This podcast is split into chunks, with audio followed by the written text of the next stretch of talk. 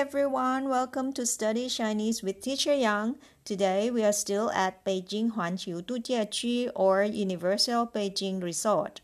First of all, let's listen to the brief introduction of this newly opened Universal Studios in Beijing in Chinese once more.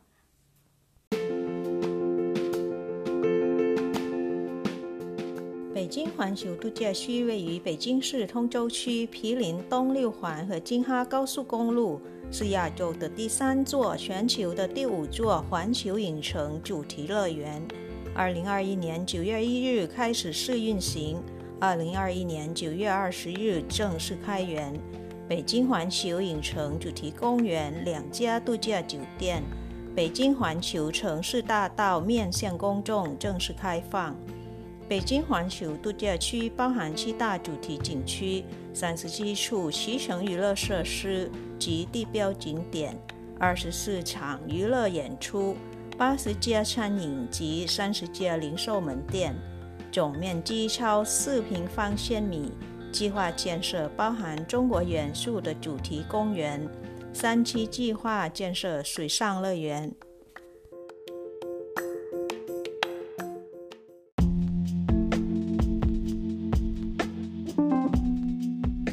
Universal Beijing Resort is located in Tongzhou District, southeast of Beijing, close to the east side of the Sixth Ring Road of Beijing. It's the fifth Universal Studios in the world and the third in Asia, after the one in Japan and Singapore, or 日本 Japan. Singapore is Singapore. Universal Beijing Resort is the biggest Universal Studios in the world. The entire area is more than 4 square kilometers. In phase 3, it's planned to build a water park.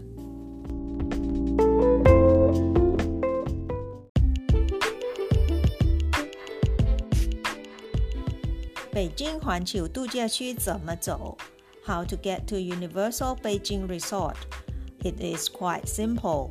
There are the direct subway lines like from the Beijing Capital International Airport or Beijing Shoudu Guoji Jichang from Beijing Shoudu Guoji Jichang or Beijing Capital International Airport, you can take subway airport line to downtown Beijing and change to subway line 7 or Batong line to Huanqiu Dujiaqu Station or Universal Resort Station. Once you arrive Huanqiu Dujiaqu Station, you can get out of the station from exit B or D.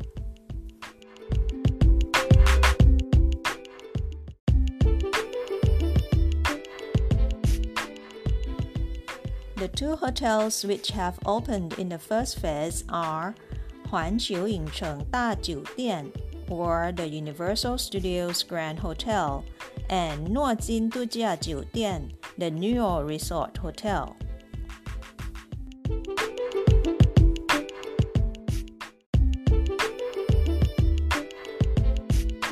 Now let's have a look at the seventh theme land of Beijing Huanqiu Dujiaqu. Beijing Huanqiu Dujiaqu is divided into seven immersive and expansive theme lands unfold around a central lagoon. They are Kung Fu Panda Land of Awesomeness, Transformers Metrobase, Minion Land, The Wizarding World of Harry Potter, Jurassic World Isla Nublar, Hollywood, and Waterworld. Now let's have a look at how you call these themed lands in Chinese. The first one is uh, Kung Fu Panda Land of Awesomeness. It is 功夫熊猫盖世之地。Kung Fu Shong Mao Gai Shi Zhi Di. And the second one, Transformer Metrobase, is called 变形金刚基地.变形金刚基地. Minion Land is 小黄园乐园. Minion Land 小黄园乐园. And the Wizarding World of Harry Potter is called 哈利波特的魔法世界。哈利波特的魔法世界》。And the next land is 侏罗纪世界努布拉岛。侏罗纪世界努布拉岛，It is Jurassic World, Isla Nublar. Next one is Hollywood，好莱坞，Hollywood，好莱坞。Then the last one is 未来水世界未来水世界 It is future water world.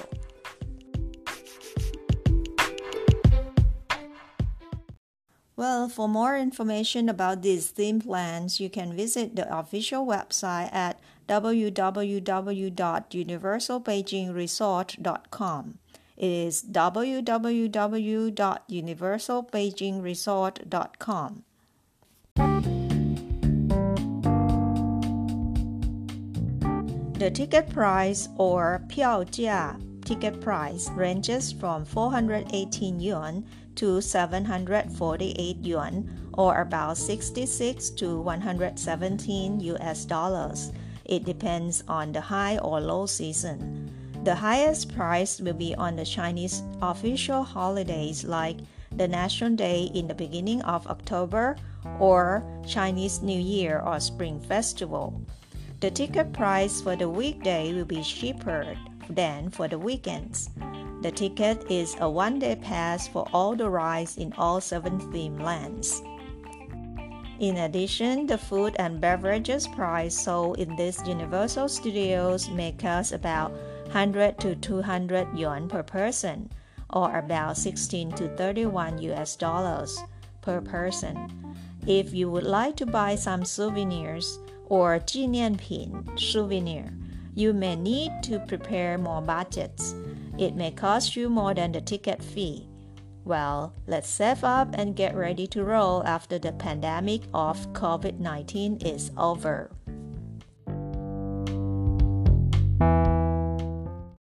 Now it's practice time. We'll practice sounding out the words mentioned in this episode together. Ready? Let's go. The first one, 日本,日本,日本, Japan. Second one, 新加坡,新加坡,新加坡, Singapore. Third one, 机场,机场,机场, airport. Fourth, 地铁,地铁,地铁, subway.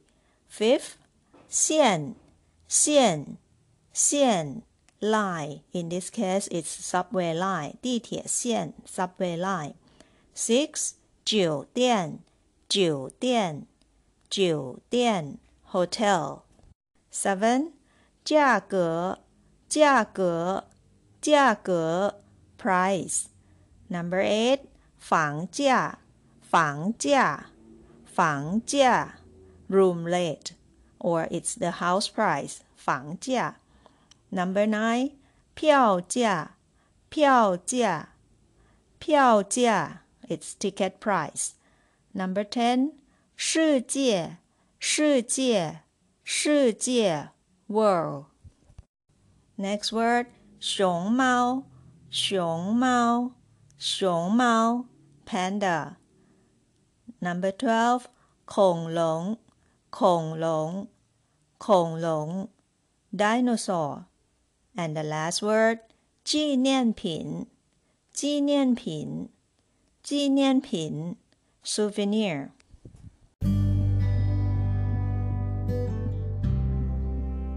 That's all about the newly opened theme park in Beijing. Stay tuned for the coming up episode.